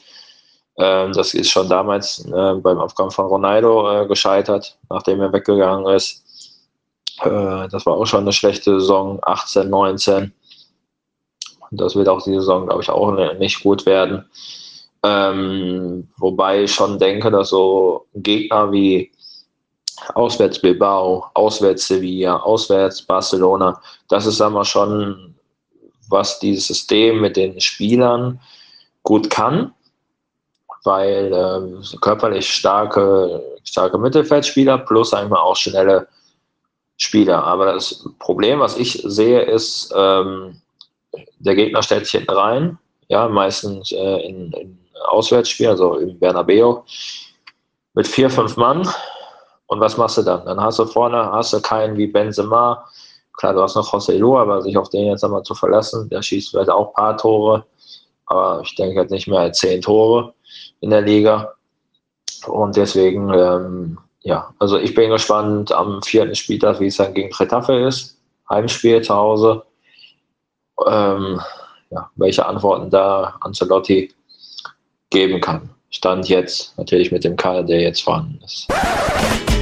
Ja, danke Niklas. Die Skepsis ist natürlich irgendwo auch verständlich, aber ich sage auch mal, auch mit Benzema war letztes Jahr nicht immer so viel los und speziell auch gegen diese Cadiz und Getafe-Teams und da habe ich mir schon immer irgendwie auch so, zumindest mehr Sorgen gemacht als jetzt gegen, was weiß ich, eine mitspielende Mannschaft wie den Athletic Club. Ähm, und trotzdem sage ich auch, dass jetzt ein anderes neues Stürmerprofil da ist, der zumindest dann auch gegen diese tiefen Blöcke, Retafe und Co. sich durchsetzen kann im Strafraum, der dann auch ein bisschen unangenehm ist und auch mal irgendwie dann diese ja, von Alex verhassten Off-the-Ball-Fouls macht, keine Ahnung. Also Rossellou ist für mich da schon äh, eher ein Brecher, als es Benzema jeweils war und kann zumindest dann in diesen Spielen, glaube ich, schon ein bisschen was bewirken und wird wird dadurch, glaube ich, schon auf mehr als zehn Saisontore kommen, zumindest in der Liga. Sagen wir mal, am Ende, wenn es zwölf sind, ist ja voll okay, weil er wird jetzt auch nicht regelmäßig äh, von Beginn an spielen. Aber ich teile die Meinung jetzt nicht komplett, aber natürlich, ich sage jetzt auch nicht, dass Real Madrid äh, voll auf Champions League Sieg gehen wird und äh, sicher Meister wird. Ich sage, für mich ist Real Madrid der Meisterschaftsfavorit, aber auch nur mit, ähm, wenn ich es auf die drei Teams äh, aufteilen müsste, sage ich mal 40, 30, 30, ja, das ergibt 100. Also, na, vielleicht auch nicht ganz, Athleti nicht ganz auf äh, Basis, aber gut, also, ja, aber ähm, die Skepsis ist da, so wie es Alex ja auch schon gesagt hat, gegen diese äh, tiefen Teams, äh, Cadiz und Co. Selbst Real Sociedad hat gemauert äh, letzte Saison gegen Real Madrid. Ja, tut man sich schwer und das wird auch so bleiben. Und da bin ich gespannt, was dann junge, äh, die, die, die jungen Spieler ähm, bringen können an Power, an irgendwie Gegner verwirren, auseinanderziehen, was auch ein Bellingham, ich glaube, der wird noch viele überraschen in Spanien, die ihn eben noch nicht so auf dem Schirm hatten, wie wir, wie wir deutschsprachigen Fans, die in Bellingham schon ein paar, paar Spiele mehr gesehen haben, von denen auch was als Typ ist, wie eklig er sein kann, dass er nicht verlieren kann, dass er auch mal äh, fault und irgendwie, was weiß ich, ein bisschen rummotzt, wenn es nicht gut läuft. Also das mal so dazu. Und dann haben wir noch was bekommen. Jetzt kommen wir zu den nächsten Themen vom Tom. Wie gesagt, Barca-Fan, der hat uns geschrieben, alles Gute den verletzten Realspielern, aber Real hat immerhin das Glück, dass das Ganze im offenen Transferfenster passiert ist. Ich kann mich erinnern, wie es war, mit Piquet und Eric Garcia gegen Bayern und Inter spielen zu müssen. Ja, kleiner schwacher Trost, danke dafür, Amigo, aber ja, der Schock bleibt natürlich trotzdem. Also, dass du mal, dass mal eine schlimme, schwere, richtig schlimme Verletzung passieren kann, jo, aber nicht innerhalb von irgendwie zwei Tagen zweimal Kreuzbandriss das war schon, ist es immer noch ein richtiger Downer. Vor allem, also es, es würde bei jedem Spieler wehtun, äh, auch wenn es, was weiß ich, wenn es Otto Sola gewesen wäre, weil es einfach leid tut für den Spieler, weil das ja auch eine Karriere mal kosten kann oder du auch mal ein Jahr raus sein kannst. Asensio war damals ja auch, glaube ich, von Juli bis Juno raus. Ähm, egal. Courtois war einer der zwei oder drei wichtigsten Spieler der letzten Jahre und Militao war in der letzten Saison auch einer der drei wichtigen. Also da trifft es schon, ja hat es die richtigen, also die richtigen, in Anführungszeichen, getroffen. Die Stützen ja. des Teams hat es getroffen. Und deswegen äh, wundert es mich, dass du hier immer noch hartnäckig an deinem Meistertipp festhältst, Herr Kern. Also wenn bei mir der Abwehrchef und der vielleicht weltbeste Torwart, Top ja. 3 Torwart, aber vorletztes Jahr war, war ja wirklich ja. Welttorhüter äh, völlig zurecht, mit Kreuzbandrissen, ja, acht, neun, zehn Monate mhm. ausfallen ich weiß nicht, ob ich dann äh, weiter behaupten würde, ja, ich glaube schon, dass wir Meister werden. Also das ist ein absoluter, äh, absoluter Schock. Das ist ein absoluter, ja nicht nur ein Tiefschlag, es sind ja zwei Schocks und zwei Tiefschläge. Ähm, und dann solche wichtigen Spieler auch. Boah, es ist, ist schon, es ist schon enorm heftig, enorm hart. Wirklich Schicksalsschläge natürlich für die Spieler selbst und harte Schläge für, für diese Mannschaft. Ähm, du musst jetzt natürlich definitiv in der Innenverteidigung noch tätig werden. Ne? Torwart wurde ja direkt schnell geholt, da haben sie sehr, sehr schnell operiert. Es geht doch. Ähm, äh, operiert, ja, okay, sorry, war jetzt, ja. Wortspiel war nicht beabsichtigt. Ähm, da haben sie schnell, so. ja, nee, da haben sie jetzt schnell gehandelt, aber äh, Innenverteidigung bin ich gespannt. Da muss definitiv mhm. was gemacht werden. Da sind sie sehr, sehr dünn besetzt. Also, Findest du nicht? Schon, du hast schon drei Top-Innenverteidiger, deswegen muss da jetzt kein Top-Innenverteidiger kommen. Jetzt wäre es ganz nett gewesen, wenn Vallejo geblieben wäre. Der spielt jetzt hier gerade äh, mit Granada gegen Atletico. Ähm, erstmal Abwehrchef ist Alaba natürlich, Militao tut weh, ja, aber trotzdem jetzt dann Rüdiger und Alaba und auch Nacho habe ich großes Vertrauen drin. Ist nicht so verkehrt. Natürlich hat dem Militao nochmal was anderes gebracht, weil der Kopfballstärkste Verteidiger, der, Top, der torgefälligste Verteidiger letztes Jahr und natürlich auch einfach so eine, so eine, so eine Kante, der auch wo der hinhaut, ja, da wächst auch nicht mehr viel. Aber das kann Rüdiger irgendwo auch. Der, der hat einen Militao gegen Man City im Hinspiel, hat er einfach Haaland rausgenommen. Von dem her ist das schon mal äh, kein schlechter Ersatz. Ich hoffe jetzt einfach auf irgendwas wie, also da gibt's kommen gleich so Sergio Ramos Gerüchte auf und nee, der will halt, du brauchst jetzt einen, der irgendwie von fünf Spielen vielleicht eins macht und da stelle ich mir jetzt eher irgendwie, was weiß ich, einen, einen ehemaligen Canterano vor, wie so ein Javi Sanchez, Diego Llorente oder also jemand, der irgendwie schon mal bei Real Madrid war, der jetzt einfach nochmal ein, zwei Jahre vielleicht kommt. Aber Ramos würde, glaube ich, in dieser, dieser diesem Mannschaftsgefüge einiges wieder auf den Kopf stellen und will vielleicht seine Binde zurück, das geht nicht und will die Freistöße wieder und will einfach regelmäßig spielen und auch viel verdienen. Deswegen lieber nein war, ist, da sage ich jetzt das ähnliche wie damals, als Cristiano Comeback-Gerüchte aufkamen, von dem her das lieber nicht. Es ist aber noch nicht garantiert, dass Real Madrid überhaupt ähm, tätig wird. Ich glaube trotzdem schon, weil jetzt auch in der Castilla jetzt keiner ist, der da schon zwei oder drei Jahre gespielt hat. Da haben sie gerade Rafa Marin abgegeben nach Alaves. Von dem her bin ich da gespannt. Und dann Torwartposition. Ja, es kann auch mal schnell gehen bei Real. Real ist ja an sich da ein Verein, der oft nur diesen einen Plan A hat. Und wenn dann Mbappé nicht kommt, na gut, dann holen wir auch keinen anderen. Äh, jetzt Kepa, okay.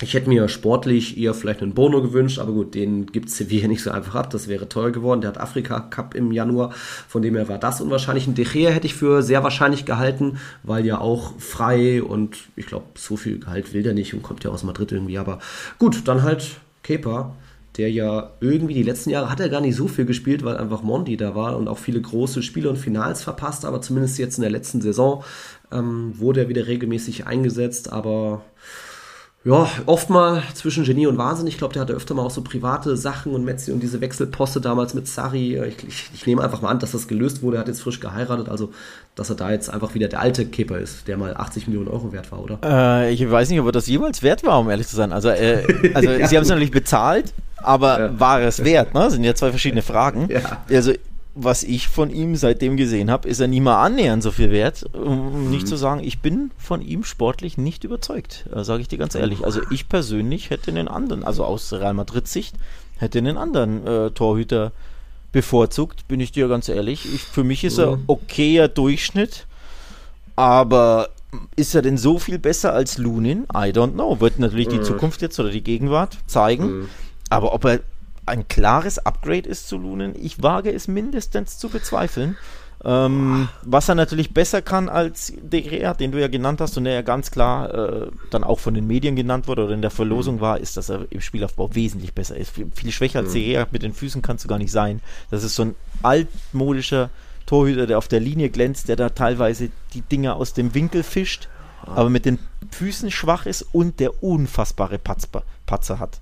De, De Gea. Aufbau war jetzt auch nicht Courtois mega stärker. Auch nicht das, aber zumindest gut ja. genug, dass, ne, dass du es sauber machen kannst. Bis auf diesen Monsterfehler gegen Liverpool, glaube ich, ne? Ähm, hat er sich jetzt so viel nicht zu Schulden kommen lassen im, im Spielaufbau. Da ist ja. Kepa definitiv besser, also ist ein guter, passabler Fußballer. Mhm. Da passt er schon ganz gut, aber er überzeugt mich so vom, vom Skill her nicht so, dass ich sage, oh, klare Verstärkung gegenüber Lunin den ich aber jetzt auch nicht bewerten kann, wie gut der ist. Ne? Er hat ja nie genau. gespielt, der arme Kerl. Da, ja, das ist es. Da muss ich dann immer gleich anwenden, ein Lenken, äh, wenn jemand mir sagt, ja, aber ihr habt doch, ja, aber den haben wir auch schon seit fünf Jahren und er kommt da schon auch auf seine, keine Ahnung, 25 Einsätze und da waren auch okay, gute Spiele dabei, hat man Cardis einen Elfmeter gehalten, da war ich dabei, alles okay, aber es war auch nie mehr als okay oder gut, weil er einfach so, so eine Ausstrahlung hat von, gehe ich raus, und dann macht er die paar Schritte vor und zurück, da ist sehr viel Unsicherheit dabei und jetzt werden viele sagen, ja, dann lass ihn doch mal fünf Spiele machen in Folge. Hatte er letztes Jahr, da gab es so zwei Phasen, wo Couture mal verletzt war, also zweimal, wo er irgendwie vier, fünf Spiele gemacht hat in Folge. Und da hat man nie gemerkt, dass er da besonders mit besonderer Power, äh, was weiß ich, nach vorne gegangen ist, wenn irgendwie der hohe Ball kam, dass er damit voller Überzeugung. Jetzt gegen Bilbao, Bilbao hat er mal so ein Ding gehabt, dass er mit beiden Fäusten nach vorne und dann das Ding weghaut, was für mich ein neuer Lunin war. Aber ähm, ich glaube, er bleibt einfach da ein, ein sehr introvertierter, schüchterner Typ, der einfach auch nicht den ganz großen Ehrgeiz hat. Ich meine, der ist bei Real Madrid, aber als Torhüter musste er trotzdem, um irgendwie auch Nationalmannschaftstorhüter zu werden, was glaube ich nicht so schlecht oder nicht so schwer ist, vielleicht in der Ukraine, musst du vielleicht auch mal sagen, nach zwei, drei, vier Jahren und Couture hat noch ein paar Jahre im Tank, dann, dann wechselst du halt vielleicht doch mal. Also, nee, Lunin hätte mir nicht gereicht, deswegen musste ein Ersatz her. Man kann sich jetzt über Kipper streiten, aber dann sind die Optionen vielleicht doch dann irgendwann überschaubar. Von dem her, immerhin hat Real Madrid einfach früh reagiert, das muss man ja auch machen. Und, und Kepa hat ja nichts gekostet, ist ja nur ausgeliehen. Ja, also genau. so gesehen, du zahlst ja jetzt keine 20 irgendwas Millionen. Aber für Lunin selbst ist es natürlich bitter. Du wartest fast vier Jahre als Nummer zwei und jetzt kommt deine Riesenchance, weil die Nummer eins hart schwer verletzt ist, monatelang ausfällt und dann kaufen sie zwei Tage später oder holen zwei Tage später direkt einen Nachfolger. Also für Lunin selbst ist das ein Schlag ins Gesicht, ne? muss man auch so ehrlich sagen. Aber gut, mhm. ähm, weil du es gesagt hast, im Innenverteidiger muss nicht zwingend einer kommen. Da würde ich zum Beispiel widersprechen. Du hast den Alaba, Rüdiger und Nacho jetzt nur drei Innenverteidiger für 60 Spiele, die du die Saison bestreitest. Es wäre mir das persönlich schon in, ein in bisschen der Verbindung zu dünn. mit eher wie ein Hochziehen aus der zweiten, aber da ist halt auch nicht so viel jetzt da. Deswegen ja, äh, ja, ich, ich glaube, da gibt es auch Experimente, dass vielleicht mal Chouameni oder sogar auch mal Monti innen oder vielleicht doch auch mal was anderes. Es kann nicht schaden, auf jeden Fall noch wen zu holen, speziell, weil es einfach bitter ist, dass man Vallejo abgegeben hat. Also dann, dann lieber noch wen, natürlich jetzt noch wen holen. Ich, ich sehe nur einfach nicht, dass bei Real Madrid da jetzt auf jeden Fall, Torwart war klar, Innenverteidiger ist jetzt, man hofft, aber ja, vielleicht denkt man sich nur, wir haben noch drei Top, das reicht doch, für, wir haben für zwei Positionen. Und so, dann, so und dann äh, zieht es im Muskel bei Alaba, ist er drei Wochen mhm. weg, hast du drei Wochen lang nur, nur mit äh, vielleicht mhm. zwei Champions League Spielen dazwischen hast ja. du nur zwei Innenverteidiger. Also es wäre fahrlässig. Wenn Real Madrid ja. keinen Innenverteidiger holt, wäre das absolut fahrlässig. Übrigens kann man jetzt, ja. in der Retrospektive ist man immer schlauer, könnte man natürlich sagen, oh, dieser Inigo Martinez, der wäre ja ablösefrei zu haben gewesen. Ich, weil ich, ich nenne ihn deswegen, weil ich weiß, dass du ihn gerne magst, ne? Und dass du dir denkst, oh, nicht verkehrt für ablösefrei, ne? Bas hat sich den geschnappt, ist aber aktuell auch angeschlagen verletzt. Ähm, Hat noch, konnte noch gar nicht, ist noch nie mal registriert übrigens für Barca, eben weil er nicht Ja, mal mit der Mannschaft trainiert. Aber ne, das ist so ein Transfer, Mhm. wo du dir am Anfang vielleicht denkst, ja, den braucht's ja eigentlich gar nicht. Du hast ja drei, Mhm. vier. Ja, aber plötzlich irgendwann, wenn sich zwei verletzen und der eine gesperrt ist, merkst du ja, ist doch nicht so verkehrt, einen richtigen Veteran äh, in der Hinterhalt zu haben, statt einen wackeligen Eric Garcia-Typus, der dir dann plötzlich das Champions League auskostet, ne? Oder das Weiterkommen kostet, weil er da halt nicht so gut ist. Also in deinem Sinne irgendein Cantorano, der dann plötzlich, was weiß ich, gegen äh, Inter, gegen sonst wen spielen muss im, am fünften Spieltag und du merkst dir, oh shit, ich hätte doch lieber einen richtigen Innenverteidiger, einen gestandenen. Also von daher sollte Real nachbessern. Ja. Sollten sie. Schauen wir mal, was so wird. Okay, hier ist gleich Halbzeit bei Athletik gegen Granada. Weiter 0-0. Wie gesagt, ist ein bisschen Kampf da, schon ein paar gelbe Karten gefallen und irgendwie noch nicht so viele Abschlüsse. Zumindest Granada findet offensiv nicht statt. Obwohl sie an der Sekunde, ich glaube, die beste Offensive waren, aber wie ich immer sage, das hat in der ersten halt nicht so viel. Da ist es besser, wenn du die beste Defensive warst. Das war, glaube ich, Las Palmas. Ähm, wir kommen jetzt bei Athleti zu einem besonderen Thema, was wir uns noch vorbereitet haben, wo uns auch Max darauf hingewiesen hat. Danke dafür. Alex, das ist jetzt auf Kosten ein bisschen von dich, denn du wolltest ja nicht mehr über Saudi-Arabien und so weiter sprechen, auch wenn jetzt irgendwie dein Freund Neymar dahin will. Äh, aber ein anderes Betri Thema mit Saudi betrifft jetzt eben La Liga dann doch mal ganz speziell, beziehungsweise Atletico. Die haben einen neuen Sponsor. Und diese, wie, wie heißt es, Riyadh Air äh, Fluggesellschaft zahlt Atletico 40 Millionen Euro pro Jahr. Es ist ein Vierjahresvertrag. An sich ein netter Deal. Ich glaube, Real und Barca verdienen deutlich mehr. Aber ich lese dazu gleich was von Max vor, was er mir geschrieben hat. Ja, aber vor, vorab noch was. Bei Sponsoren ist ja immer so ein bisschen eine Sache. Wenn das nur irgendwie so ein Tourismusbüro ist, was auch immer das damals mit Aserbaidschan war, das war schon sehr dubios. Das gilt auch für alles, was irgendwie mit Sportwetten, mit NFT, mit Token zu tun hat oder sonstigen Finanzdienstleistungen und so weiter. Da gab es auch schon bei Athleti ein paar komische. Aber Airlines an sich kann doch erstmal nicht verkehrt sein, oder? Weil die gibt's doch, die machen doch Flüge und verkaufen was und man kann damit fliegen und das ist doch eine nette Sache, so wie, ich meine, äh, Etihad, oh jetzt 1-0. Oder stand am Absatz. Ne, Morata 1-0, jetzt ist es doch noch passiert. In der auch 6 Minuten Ticken Nachspielzeit, wenn ich hier die Grafik richtig sehe. Ein bisschen pixig. Also, 1-0 doch noch Athleti. Also, was wollte ich sagen? Äh, Airlines ist doch eine gute Sache, weil die, die gibt's einfach. Und es ist nicht nur so ein, so ein NFT-Token. Und wie, wie gesagt, man kann auch bei Emirates, bei Real Madrid streiten, dass die ein bisschen, ja, aber es ist halt, da ist was. Ja, und jetzt kommt die Riyadh Air. Die, die sagte mir bisher noch nichts und ich bin ja ein bisschen Fliegen vielleicht gewohnt. Ähm, ja, und die wurden jetzt im März 2023 gegründet und die sind noch weiter in Planung. Also die haben noch nie einen Flug veranstaltet. Und der Gründer dieses Unternehmens, dieser Airline, ist auch der Staatsfonds äh, PIF in Saudi-Arabien. Also da weiß sie direkt wieder, wo die Kohle herkommt, dass sie das einfach mal wieder, ah, was brauchen wir noch? Wir haben zwar schon irgendeine Saudi-Airline, jetzt machen wir noch das, wo, damit wir irgendwie wieder Kohle rausgeben können, um irgendeinen Verein zu kaufen. Und ja, Atletico hat gesagt, geil, hier ist unsere Geldbörse, bitte da rein. Jo, Atleti, Dankeschön. Oh, jetzt sehe ich gerade schöne Vorlagen von mir war das. Vallejo mit der Schulter. Vallejo, ja, F äh, Fehler Oh, Vallejo, nein! der überrascht ist. Ähm, nicht gerade Innenverteidiger-typisches Verhalten. Aber ja, äh, Okay. Thema Atletico, woher das Geld bei Atletico Mhm. kommt, ist denen ja auch regelmäßig wurscht. Ne? Da gab es ja schon Mhm. einige zwielichtige Einnahmequellen. Äh, Whale Finn und äh, sonst irgendwelche, die, die machen auch gern dubiose, dubiose Ja. Kreditleihen und dies und das. Man bekommt es nur in Deutschland nicht so mit, weil sie nicht so Mhm. im Fokus stehen wie der FC Barcelona, der auch dubiose Dinge macht. Ähm, aber ich glaube, mit es ist nicht das erste Mal, dass Atletico Mhm. äh, da. Äh, Wanda Metropolitano war ja auch, Wanda war ja der Sponsor, war aber auch nur ein Jahr oder so da, plötzlich wieder Mhm. weg. Also da, da gibt es öfter kuriose Geldgeber, die schnell mal gewechselt werden und das ist jetzt auch wieder. Naja, kurios wäre ja fast schon, wäre fast schon positiv, ne? Es hat halt Ja, ein enormes wär- Geschmäckle, weil es halt einfach wieder saudi-arabischer Genau. Staatsfond ist. Ja. Und nicht nur Geschmäckle, sondern. Mhm. Ja, ganz genau. Ja, genau, weil Wellfin war letzte Saison, das war eine Krypto-Plattform. Davor einige Saisons war es plus 500, wo ich dachte, das ist zumindest irgendwie Sportwetten nur. Nee, es ist auch irgendeine Online-Trading-Krypto-Kacke gewesen. Davor gab es nochmal diese, irgendeine so Aserbaidschan-Sache, was keine Airline war, auch irgendwie so Tourismuswerbung. Egal. Max hatte ja noch angekündigt, hat uns dazu geschrieben, er ist ja Atletico, nicht Ultra, aber auch hier Mitglied und alles.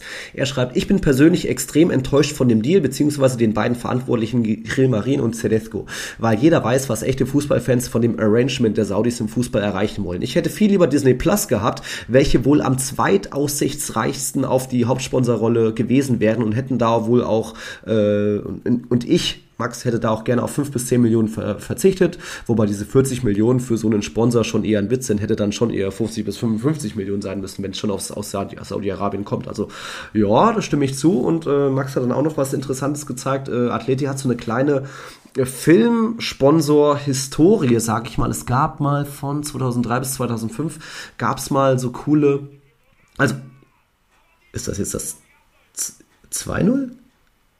Weil eben wurde doch nee, jetzt war es abseits, okay, jetzt bleibt bei meinem. Also diese Nachspielzeiten, wir sind hier in der 52. Es ist immer noch die erste Halbzeit, aber gut. La Liga halt, welcome in der neuen Saison. Also bei Atletico gab es auch schon mal coole Sponsoren, das war mal Kia auch mal eine Weile und hier Bandai, diese, diese Spielehersteller und äh, die hatten mal Anfang der 2000er, da waren immer mal wieder andere Filme auf den Trikots. Hat er mir Bilder gezeigt von wegen Hellboy, Hitch the Date Doctor, Triple X, Spider-Man, das, das sah schon mal irgendwie geil aus. Damals war es Paramount, glaube ich, und jetzt war wohl Disney Disney Plus im Gespräch. Also warum nicht, wenn du irgendwie als Verein nicht komplett deine Seele verkaufen willst oder nicht schon wieder deine Seele verkaufen willst, dann mach, nimm doch mal das an. Aber ja, es geht ums Geld und Athleti muss ja auch irgendwie jetzt Logo ändern, das kostet ja auch, also zur neuen Saison, deswegen müssen sie da auch. Oh, jetzt sehe ich auch mal hier Halbzeitinterview von Morata. Was willst du da sagen als Profi? Ja, schwieriges Spiel. Bin froh, dass ich getroffen habe. Ja, okay. Äh, ist auch übrigens, ich glaube, dein Bembel wirkt, ne? So wie du hier deine Monologe immer unterbrichst, völlig verwirrend für den Hörer. Meine ja, Güte, ja, nimm, nimm einen Schluck, komm. Ja, der, der, Apfelwein da, der mm. hessische. Schmeckt der überhaupt? Ah, super. Na gut, mittlerweile reicht es mir auch langsam erst nach jetzt fast ja, einer Woche ja, Bembel. Gut. Ähm, was ich sagen wollte ist, Weiß ich auch nicht mehr. Ach nee, Halbzeit, äh, Halbzeit, genau. Mhm. Interviews ist auch so eine Neuerung in der Liga, ne? die, die mhm. auch klar kommuniziert wurde, logischerweise. Also in dem mhm. Fall für die Medienanstalten und Journalisten natürlich interessant. Ob das für den Zuschauer mhm. einen interessanten Mehrwert hat, ich zweifle es an. Ja. Als Spieler, ey, das Letzte, was ich machen wollen ja. würde, ist da quatschen müssen, wenn ich völlig platt vom, ja, vom äh, Platz trotte. Ich will nur noch Wasserflasche kurz durchschnaufen ähm, in die Kabine. Und dann musst du da dem irgendeinen Quatsch noch erzählen und was, ja, schwere Spiele, ich bin froh über mein Tor und dann gehst du halt weiter. Also das ist das, ja herzlichen Glückwunsch. Ne? Also das ist so ein, die Franzosen ja. machen das schon länger. Ich finde das so einen mm. Quatsch, äh, mm. auch aus Sportjournalisten-Sicht. Was will ich da? Ja. Also bin ich kein Fan ja. von und der Mehrwert hält sich für mich in Grenzen. Aber okay sehr, sehr in Grenzen, ja. Okay. Also Leute, wir werden den Atleti-Abpfiff hier nicht mehr erleben. Wir gehen mal davon aus, das bleibt dabei. Dann wäre auch die Tabelle, wie ist das hier? Äh, dann haben wir ein paar, gab es doch ein paar Siege, doch noch zwei Heimsiege. Osasuna, Real Madrid, Rayo, Valencia, Betis und Atleti aktuell mit drei Punkten. Bei Betis müssen wir, glaube ich, noch erwähnen, da hat Isco wie die erhoffte Wiederauferstehung gehabt. Gab ja dieses Jon Snow-Video mit der Ankündigung, war wohl auch ganz gut gegen Villarreal, Man of the Match, Performance oder Auszeichnung. Auch wenn ich es nicht gesehen habe. Aber du hast wahrscheinlich jetzt auch nicht viel mehr mitbekommen. Ich habe aber das äh, Siegtor mitbekommen in der 95. Minute von William mhm. José zum Big Point Auswärtssieg. Jetzt kann man sagen, ja, Big Point her am ersten Spieler. Ja, ja, Moment. Aber man weiß ja, dass das diese Duelle sind, die ausschlaggebend sein können für Rang 5, 6 oder 4 mhm. oder 7, also für Europa und es zählt ja der direkte Vergleich. Also das kann sehr, sehr wertvoll am Ende der Saison sein, wenn du hier direkt gegen den Mitkonkurrenten um Europa den Auswärtssieg landest. Das nur fürs, für den Hinterkopf. Ne? Mhm. Ja, erst erster Spieltag, aber nicht selten sind das goldene Punkte. Nicht, nicht mal, äh, nicht nur das goldene, goldene Punkte von William José, da, da wirkt der Bembel halt echt, ne? Das oh Gott, oh Gott, mir reicht jetzt auch. Und äh, ja, von daher ich glaube, ich weiß nicht mehr, wer es uns geschrieben hat. Irgendein User, ich sage 150, 150 mhm. Mitglieder, ich habe es mir nicht gemerkt, aber irgendjemand hat get drauf getippt, dass Setien die erste Trainerendlösung sein könnte, also Villarreal-Coach. Uh, Denn wir hatten ja okay. in unserer äh, Vorschau hm, besprochen, ja. hier Aderlass bei Villarreal, ausverkauft, dies, das, ne? viele wichtige Spieler weg. Hm, hm. Und Setien hat ja letztes Jahr schon gewackelt, falls du dich erinnerst. Hm. Und ich glaube, er hat darauf getippt, dass Setien als erster fliegt und jetzt zack, direkt mit mhm. geschwächter Mannschaft, erstes Saisonspiel mhm. zu Hause verloren. Mhm. So, nur Hat einer nachgedacht. hat einer nachgedacht, ja. Ich habe da soweit nicht nachgedacht, um ehrlich zu sein. Nee, ich habe Alavis. Ich habe auch Alaves, ja, äh, tatsächlich. Ähm, Easy, easy call. Gut. Okay, okay. Gut, dann äh, war das jetzt schon unsere erste Folge mit dann doch einiges an Nachspielzeit, typisch für La Liga, da passen wir uns natürlich auch an. Wenn ich jetzt so sehe, stand jetzt äh, Tippspiel, ist Marvin einer unserer, ist einer der neuen, glaube ich, mit 21 Punkten aktuell noch vor Kaiserix und vor Leonid mit jeweils 20 Punkten. Kann sich alles noch ändern äh, mit einem weiteren Treffer. Mal gucken, mein Tipp war ein 3-1. Ich sehe gar nicht, Alex, wo du bist. Ich bin hier Platz 49, immerhin mit 11 Pünktchen. Ja, ja, ja, sei nur gehässig, ich bin 17. Nee, ich, ich sehe es aber. Ich hätte ja dass Ja, ja, sei nur 20 bist, gehässig. Was, Ich bin was mir nicht angezeigt wird. 78. bin ich. 78. Okay, äh, mein Gott, erster Spieltag. Also nochmal der Hinweis ne, an alle, die jetzt Mhm. wirklich noch Bock bekommen haben, mitzutippen. Tiki-Taka, äh, patreon.com slash Tiki-Taka-Podcast, sorry. Da anmelden, es ist exklusiv für unsere Supporter, für Patreons, ähm, könnt ihr mitmachen. Und wenn ihr euch noch einloggt in der Woche, ja, ihr habt einen Spieler verpasst, aber es sind nicht so viele Punkte, das kann man super schnell aufholen. Und die Bonusfragen, die würden euch dann nochmal geöffnet werden, sodass ihr die tippen könnt. Ähm, also wer wird Meister, wir haben, wer, wer gewinnt die Copa del Rey, haben wir da mal mit reingenommen. Erste Trainerentlassung, wie viele Trainer wird es bei Valencia geben? Unsere Bonusfrage der Bonusfragen und noch ein paar andere. Also wenn ihr Bock habt, gerne noch mitmachen beim Tippspiel. So, und ich würde sagen, genug der Nachspielzeit. Nils, ne? Ja, sie, sie müssen sich zumindest dranhalten, denn Freitag geht es natürlich weiter in der Liga. Da haben wir ein nettes Spielchen Valencia gegen Las Palmas. Samstag spielt Real Madrid bei Almeria. Sonntag Barca gegen Cadiz. Jo, riecht auch schon wieder nach wenig Toren. Mal gucken. Und auch Betis gegen Atletico. Klingt schon nach einem Leckerbissen am Sonntagabend. Also das dürft ihr auf keinen Fall verpassen. Gibt noch ein paar andere Spiele in der Liga und es wird bestimmt alles besser und schöner in der Liga mit, ähm, naja, mehr Fußball und weniger Krampf. Also, ja, zumindest Tiki-Taka, glaube ich, hält die Qualität weit oben. Auch wenn nächstes Mal dann ohne Bembel sein wird. Ich nehme an, dann wieder nächsten Montag die Aufnahme. Da bin ich dann auch wirklich zurück in Nürnberg. Und ja, mal schauen, was noch alles passiert. Das war's, oder? In dem Sinne, genug der Nachspielzeit. Pfeif ab das Ding. Hasta la próxima. Ciao, ciao. Tschüt, tschüt, tschüt.